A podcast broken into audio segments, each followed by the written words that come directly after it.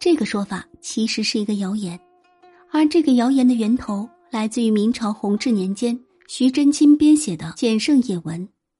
在这本书的记载里，徐达的病原本在大夫治理下已经大有好转，此时朱元璋却派人送来食物，并且让人监视徐达必须吃下去。徐达含泪吃下去，让那些给自己治病的大夫快点逃。果然，在听闻徐达去世之后，朱元璋立刻来吊唁。下令杀掉所有大夫。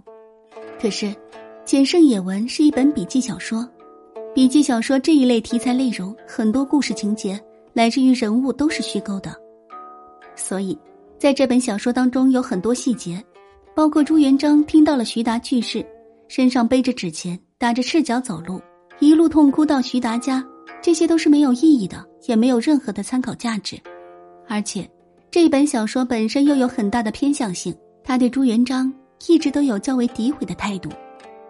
除了徐祯卿的简慎野闻，明朝嘉靖年间王文禄的一本《龙兴词记》当中也记载了这件事情。在《龙兴词记》中，不仅记载了徐达患背痈的情况，还明确记载朱元璋赏的是烧鹅，而徐达吃完之后不久就去世了。《龙兴词记》是一本史料笔记，原本可信度应该是不低的，可是根据王文禄记载。这本书的史料主要是从自己母亲口述得来，而他母亲也是从王文禄外祖父口中听来，所以这些史料的可信度其实是大打折扣的。当然，王文禄自己也说，这本书主要是为了纪念母亲，并不是为了将来编入史册，所以并不考虑对事实的考证，而是只记录历史人物的言行。这两个就是朱元璋刺烧鹅。导致徐达病故的来源，但是他们的可信度都很低。